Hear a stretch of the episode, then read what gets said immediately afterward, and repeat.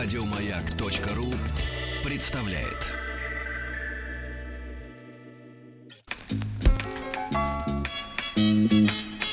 Вор должен сидеть в тюрьме, верно? Запомни, Шарапов, наказаний без вины не бывает. Я имею указание руководства живыми вас не брать. Товарищ полицейский. Дорогие друзья, итак, наш э, специальный проект, посвященный 300-летию российской полиции, милиции, полиции, э, набирает свои обороты, и я надеюсь, э, связь у нас с Евгением Викторовичем Анисимов, Анисимовым налажена. Евгений Викторович, доброе утро. Доброе утро. Вот, Евгений Викторович, как погода в окрестностях Петербурга? Все течет и тает. Все течет и тает. весну. Да. да. Итак, по тьме. Да-да-да. Итак, Евгений Викторович э, Анисимов, историк, профессор Высшей школы экономики, профессор факультета истории Европейского университета в Санкт-Петербурге, доктор исторических наук. Ну и э, сегодня мы как тему э, заявляем времена Александра Первого, да? да? Вот. И образование вообще Министерства внутренних дел в нашей стране. Это если мы успеем, правильно?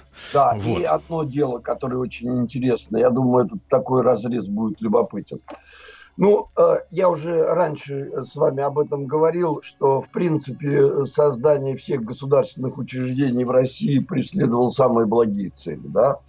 И Александр I э, был организатором, э, зачинателем министерств в России. С тех пор вообще пошли все министерства. И среди этих министерств был, было Министерство полиции поначалу, но потом оно слилось с Министерством внутренних дел. И вот Министерство внутренних дел э, существует постоянно с начала XIX века. Это вообще довольно любопытное явление, вообще в некотором смысле такой монстр, потому что э, она охватывает массу самых разных дел, и, и просто полицейских, ну и а, в значительное время вообще и тайная полиция – и потом санитарное состояние, цензура, противопожарная, статистика, печать, надзор за промышленностью, ветеринария, техника строительства и так далее, и так далее. А все для чего это делалось? Принудить осуществлять все распоряжения правительства. Угу. Вот. И в этом смысле, конечно, э, как вы понимаете, министерство стало главным в России. Собственно, и э, до сих пор оно является одним из важнейших. Ну, я слышу. Так, товарищи, со скайпом какая-то немножко, какая-то, так сказать... Э... Я вас слышу. Да-да-да, вот, Евгений Викторович, и мы снова вас слышим. Продолжайте, да. пожалуйста. Да, то есть это вот был создан такой монстр. Совершенно верно. А, но, по-видимому, для России он был нужен, потому что э, вообще во главе этих, этого министерства стояли люди незурядные. Я просто хочу сказать, что а, первым министром был Кочубей Виктор, ближайший такой товарищ, товарищ а, друг Александра Первого, а затем был Лорис Мелик, Меликов. А, при а, Александре Втором он разрабатывал Конституцию, и, наверное, все прекрасно знают, это был Столыпин, Петр Акадьевич Столыпин, министр внутренних дел с 1906 по 2011 год. Благодаря ему начались грандиозные реформы и только в, в масштабах Министерства внутренних дел можно было это осуществлять. А, Евгений Викторович, а если вот переносить на сегодняшнюю ситуацию, вот полномочия того Министерства внутренних дел, вот этого монстра, да, который контролировал всех и вся, э, сегодня между какими распылены ведомствами?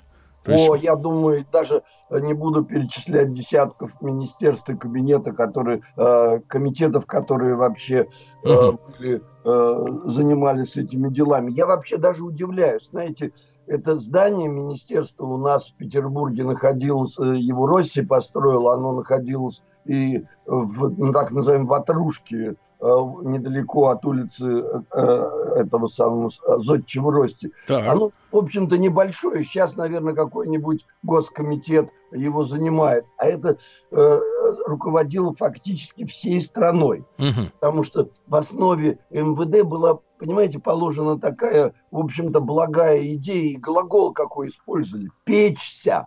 Печься угу. о благосостоянии народа, спокойствии, тишине и благоустройстве. Да. Вот. И еще один очень важный момент, который тоже вот э, я всегда понимаю, говоря с вами, что всегда нужно перекидывать мостик к современности. И вот, значит, этот Кочубей, когда организовывался министерство, он разговаривал со Спиранским. Михаил Михайлович Спиранский – это вообще как бы отец нашей бюрократии. То есть ведь, в принципе, бюрократия не так плоха, как э, иногда э, говорится, потому что она облегчает нашу жизнь благодаря каким-то стереотипам. Да. Да. Э, э, сейчас мы снова будем восстанавливать работу наших, э, так сказать, средств связи, например, скайпа, друзья мои, потому что, да, да вот, еще раз, да, еще раз, Евгений Викторович, бюрократия не так плоха. Да, бюрократия не так плоха, потому что, принципе, если она хорошо работает, мы ее не замечаем. Да. Вы, наверное, сами сталкиваетесь с, там, не знаю, сайтом госуслуг Угу. Когда ты едешь совершенно спокойно, нарушаешь правила, и тебе на смс приходит, что ты должен оплатить штраф. По-моему, это очень неудобно. Да. То есть вот. вообще человек не нервничает, нарушает спокойно, платит спокойно, спокойно, да. как говорится, живет. Да, никто у него номера не снимает. Так вот, одна из важных вещей, которая была заложена в основу министерства, и поэтому вот когда вы говорите о связях с современностью, мне кажется, очень важно – вот этот Кочубей Виктор Павлович, который основал министерство, он э, все время беседовал с главным реформатором Спиранским. Вот запись такая. Провел вечер со Спиранским. Главный предмет разговора – польза гласности. Угу. Польза гласности как средство для назидания одним и обуздания другим. Когда все будет всем известно, тогда не будет нарушений.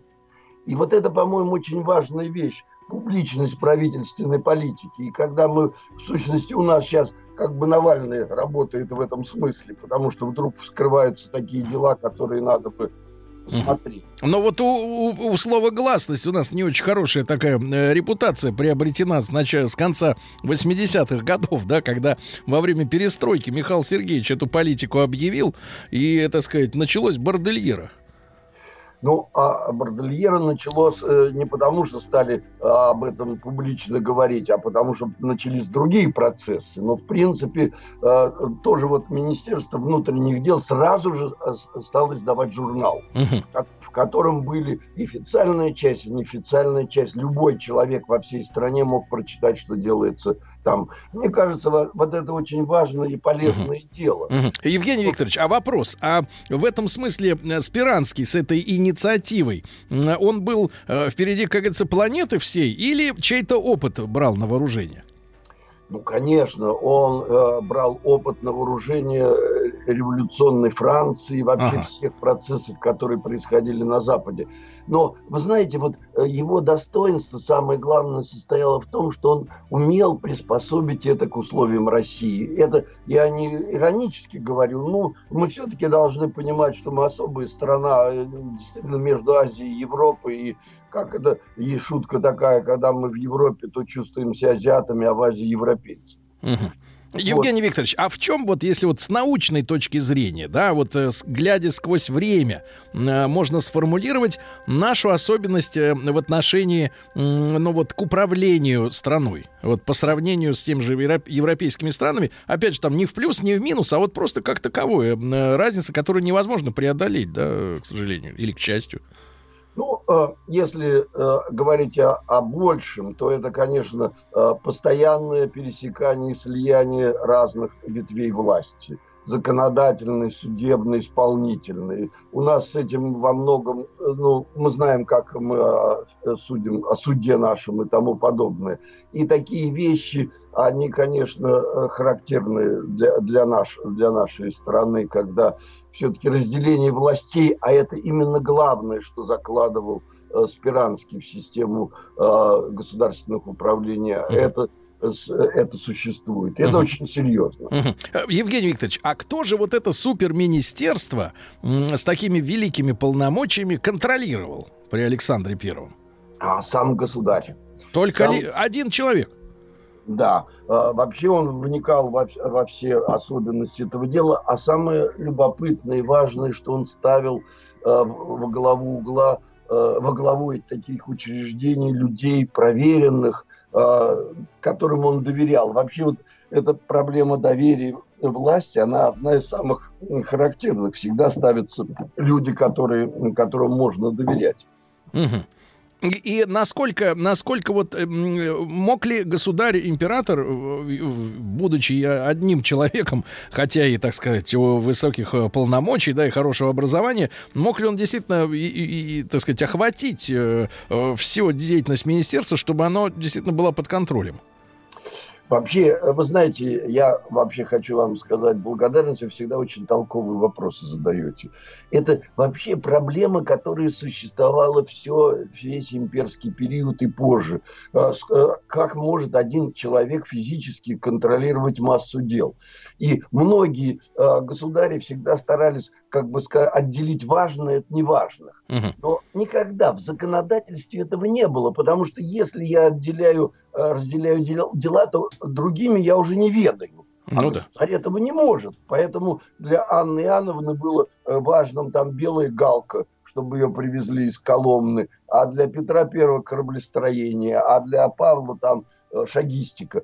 И вот это самая главная проблема. Что же, э, как же можно проконтролировать весь гигантский аппарат? Ну, вы же знаете, что во многом э, поражения в начале Второй мировой войны у нас были связаны с тем, что Сталин был не в состоянии. Да, да. Итак, друзья мои, Евгений Викторович Анисимов, историк, доктор исторических наук с нами. Наша рубрика «Товарищ полицейский». Сразу после новостей, новостей спорта продолжим. Должен сидеть в тюрьме, верно? Запомни, Шарапов, наказаний без вины не бывает.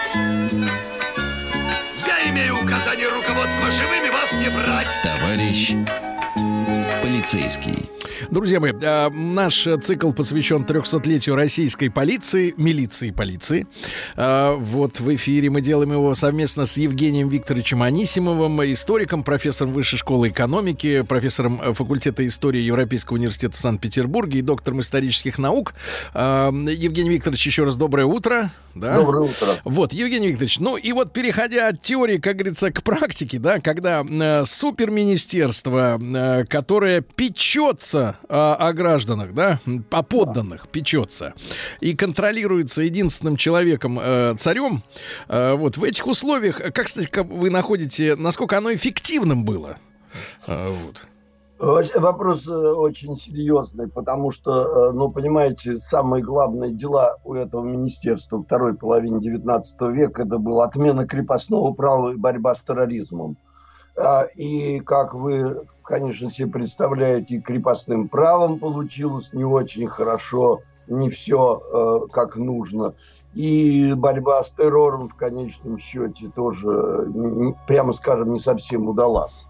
Но было еще масса всяких уголовных преступлений, которые э, никуда, естественно, не, не исчезали, и было масса людей, которые uh Э, хотели бы пограбить. Евгений Викторович, а вот для следственных органов, это мы немножко забегаем, конечно, вперед, да, потому что Александр Первый это у нас начало 19 века, но тем не менее, если вот если уж коснулись тему террора, темы, э, то для наших следственных органов э, вот эти террористические акты были приоритетом в работе или уголовные преступления, или ими занимались разные подразделения и, собственно говоря, силы не отрывались от одного или от другого. Ну, в принципе, вы правы. То есть занимались разные, разные подразделения, но, конечно, борьба с террором была э, самой главной. И э, после убийства Александра II э, все-таки во время Александра III удалось подавить подавить э, в значительной степени террористические действия э, народовольцев. Но, э, но с уголовщиной, вы понимаете, в принципе, э, я не хочу идеализировать Российскую империю, но, вы знаете, бывало очень трудно найти был палачей потому что э, общество э, не было таким жестоким, как э, уже в 20 веке. Угу. И в этом смысле э, они даже были, я бы сказал, в некотором смысле э, гуманнее, чем мы. И полиция тоже была э, не, не такая жесткая, как впоследствии советская милиция. Угу. То есть действительно был дефицит палачей? Да, разыскивали обычно и старались найти какого-нибудь преступника, которому как бы все равно, а он в надежде на то, что ему скостят срок. И э, зачастую даже не удавалось осуществить казни долгое время, потому что никто не шел на эту работу. Да вы что? Вот удивительная да. история, да? да. Евгений да. Викторович, а, а вот вы сказали, что правоохранительная, орг, э, правоохранительная система, да, была э, более гуманной, чем э, та, которая, на которую мы отчасти застали там уже в 20 веке. А да. А вот что касается преступников, насколько они как бы отличались, может быть, богобоязненностью некой, да, с одной стороны, потому что все-таки общество было более религиозным, да, вот, и, и, и, и с другой стороны, может быть, и соблазнов было меньше, меньше, э, сказать, э, в плане что-нибудь украсть там или, так сказать, кого-нибудь ограбить. Вот как да. с этим обстояло дело? Знаете, э, по поводу э, значит, благочестия преступников никаких иллюзий не должно быть. А, знаете, вообще э, раньше 18, до 18 века, если, человек, если показания двух людей различались, то их вели в церковь, и они Э, положа руку на Евангелие, клялись в том, что они говорят правду. А уже в XIX веке от этого отказались, потому что люди готовы были врать в церкви, чтобы, э, чтобы не терпеть э, неприятностей, а. а в будущем там на том свете Бог с ним. Угу. Поэтому, э, поэтому здесь все одинаково. Что же касается второй, как бы сказать, проблемы э, с преступниками, то это всегда было, понимаете? Вот мне, я э, как-то занялся подробно заниматься делом такого Ивана Качана. Иван Качан. Да, Иван Качан. Значит, дворянин, неудачник, плохо как-то у него жизнь складывалась, попал в актерскую среду, играл там, потом денег нет, решил что сделать? Ограбить почту. Угу. Понимаете, это такие, ну, вы, наверное, знаете по американским э, боевикам, что такое ограбить почту. Это значит, почта обычно возила деньги. Люди посылали деньги в конвертах, и это было всегда распространено. И вот он взял ружьишко, это было на территории Беларуси, недалеко от Могилева, и под проливным дождем сидел в кустах и ждал, может, кто пойдет. И вдруг услышал, э, ехала тройка, и увидел такую странную вещь. Э, дремал, спал ямщик, а сзади у него на чемодане спал э, почтальон, и он из ружья убил э, обоих. Угу. Потом впоследствии э, следователи считали, что это была какая-то группа. На самом деле, просто убив э, этого самого ямщика, э, он вторым выстрелом убил почтальона, потому что тот лежал на ухе, которым слышал, а то, которое было наружу, он не слышал этим ухом. Поэтому ему удалось сразу убить двоих. Но самое любопытное, что он отвел тройку в лес и начал э, крушить чемоданы, э, выбирая деньги. Набрал гигантскую сумму 20 тысяч рублей. Это, знаете, несколько миллионов, э, ну, десяток миллионов современных.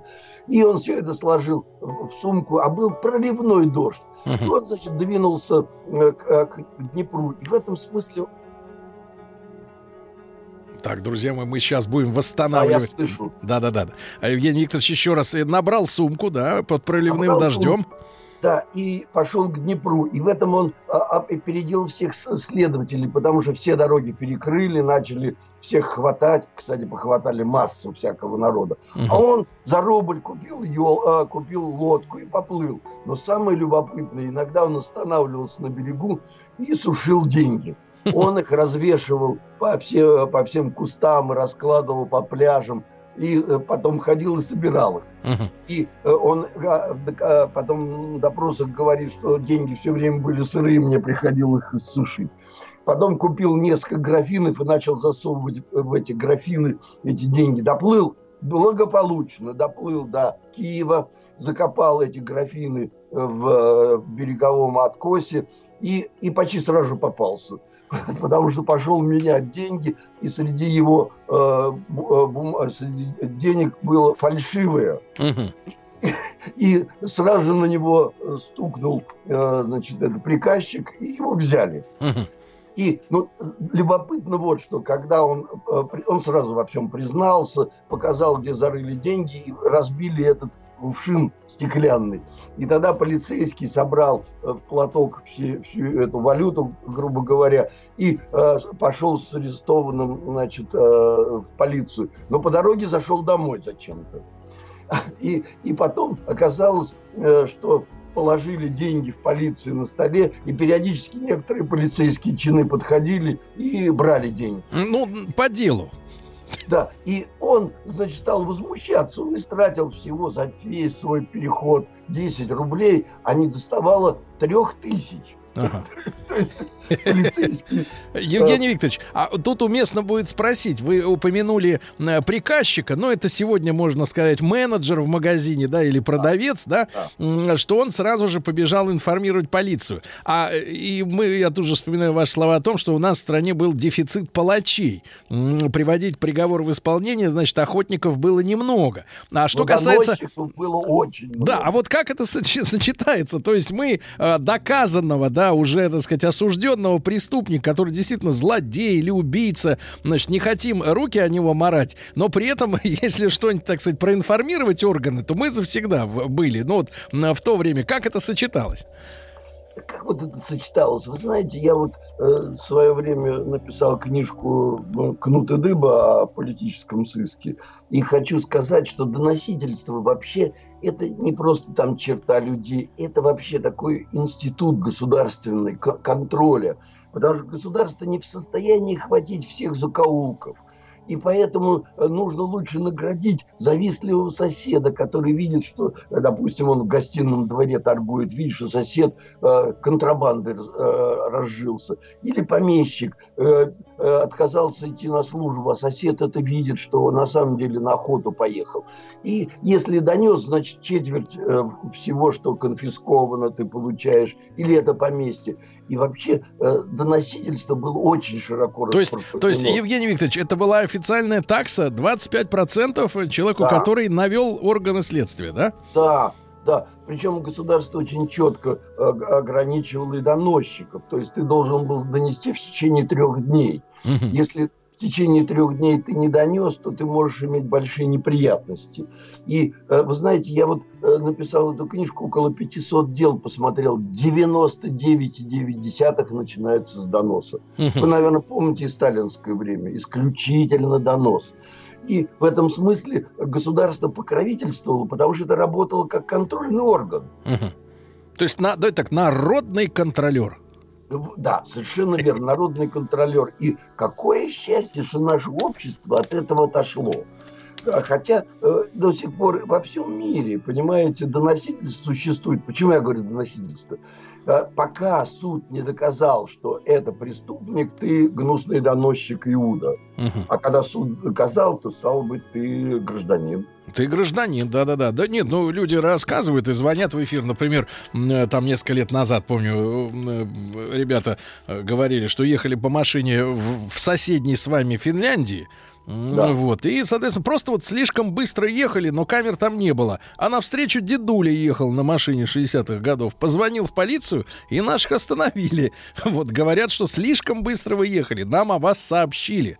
Вот, хотя так вот э, днем с огнем, в принципе, полицейских не увидишь. Их так, э, так сказать, так много, как у нас патрульных машин, в принципе, там в Европе-то и нет. Вот. Звонят люди, стучат, информируют, да. Такая да, при... да, я с этим постоянно сталкивался. Я помню, в Америке на телефонной будке внутри написано, тот, кто увидит, что человек ломает этот аппарат, значит, может получить премию тысячи долларов. Но, а, но может ведь быть человек, который зашел уже, когда там сломан был аппарат, а ты на него донесешь, он не причастен к этому делу. Угу. То есть вообще доносительство исполнение гражданских, а, как бы сказать, обязанностей, прав, это дело очень угу. тонкое. Евгений Викторович, а существует ли какая-то статистика или общее представление вообще о степени раскрываемости дел в те времена, там, в 19 веке? Вы сказали, что 99% из того, что вы анализировали, раскрывалось при помощи как раз информаторов, да, и вообще, э, так сказать, вот э, заканчивались как благополучно. А в целом раскрываемость, она насколько была? Вот глухари так называемые э, продолжали быть тогда, в то время? Э, конечно, были, продолжали. И вообще шло становление по-настоящему э, ведомства следаков. Но э, вы, наверное, помните Достоевского «Преступление и наказание», да. где показан образ очень интересного следователя, который как бы Раскольникова вычислил по психологическим как бы, причинам, по психологическим обстоятельствам. И всегда были умные люди. И ведь, собственно, я не хочу сказать, что э, непрофессионал может разрешать э, сложные проблемы, но психология всегда в этих делах учитывалась. Но глухарей тоже было много. Конечно. Тоже было много. Друзья мои, э, с нами сегодня на прямой связи с нашей студией Евгений Викторович Анисимов, историк, профессор Высшей школы экономики, профессор факультета истории Европейского университета в Санкт-Петербурге. Мы говорим э, об уголовном э, праве до революции. Вор должен сидеть в тюрьме, верно? Запомни, Шарапов, наказание без вины не бывает. Я имею указание руководства живыми вас не брать. Товарищ полицейский. Друзья мои, с Евгением Викторовичем Анисимовым, историком, доктор истори... доктором исторических наук, мы продолжаем разговор. Евгений Викторович, еще да. раз доброе утро. Да, Евгений Викторович, вот такой вопрос, опять же, э, пересекая э, периоды, да, наши исторические. Вот да. э, э, я думаю, что многие наши слушатели, да все, почитай, благодаря нашим, э, в том числе историческим проектам специальным, да, в эфире, знают, какой кошмар у нас творился на улицах Петербурга во время февральской февральской революции. Да. И с особым ожесточением э, люди гонялись э, за полицейскими, да, за фараонами, как тогда их называли. Городовыми, да. Да, мы вот в прошлый раз обсуждали э, такую многолетнюю, может быть, даже многовековую ненависть крепостных к помещикам, да, что тоже вырвалось э, во время да. наших революций на поверхность. А да. в чем был такой корень э, озлобления по отношению к стражам порядка вот в феврале 17-го? Почему так вот не любили? Или это иллюзия у нас такая сквозь время? Нет, я думаю, что не иллюзия. Вы знаете, здесь э, очень характерно, что очень многие институты императорской России стали как бы подвергаться, э, так сказать, критике, и в том числе э, все органы, связанные с полицией, ну и церковь тоже, то же самое. И Э, это первое обстоятельство. Э, городовой, э, как бы сказать, участвовал в подавлении различных забастовок, там, пикетов и тому подобное. Это с одной стороны. А с другой стороны, и вот мы сейчас во Франции это очень хорошо видим, как только uh-huh. власть показывает слабину, как только она э, начинает э, колебаться, так тотчас же вылезает вот этот уголовный элемент, который начинает громить витрины и тому подобное. То есть в этом смысле э, февральская революция была э, именно такой. Вы, может быть, помните о Литовском замке, когда просто начали разорять все э, управления полиции и жгли дела, а известно, что какие-то дела уголовные.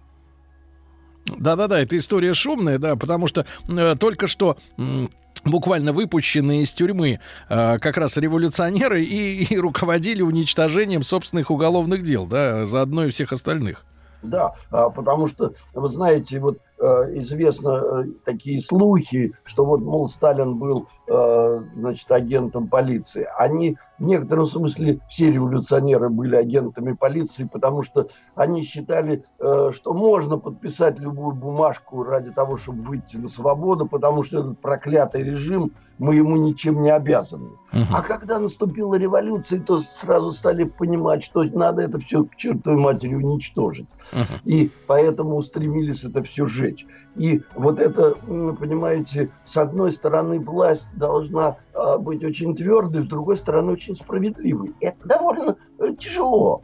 И в данном случае вот полиции, городовые, хотя, вы знаете, и, наверное, и до сих пор это существует, когда вот ты живешь э, в районе, знает, знаешь полицейского, особенно вот в сельской местности, когда есть дружеские отношения, связи. То есть это люди, они же служат, они же работают и, э, и многие из них очень достойно, и большинство из них достойно, а но те, которые начинают зарываться, то, конечно, первым делом э, их начинают уничтожать. Угу. И все улицы Петербурга были покрыты, как бы сказать, телами этих э, городовых и вообще интеллигентов и всех, кто там был в очках и э, выглядел прилично. Угу. И начались первым делом ведь погромы э, винных магазинов. Да.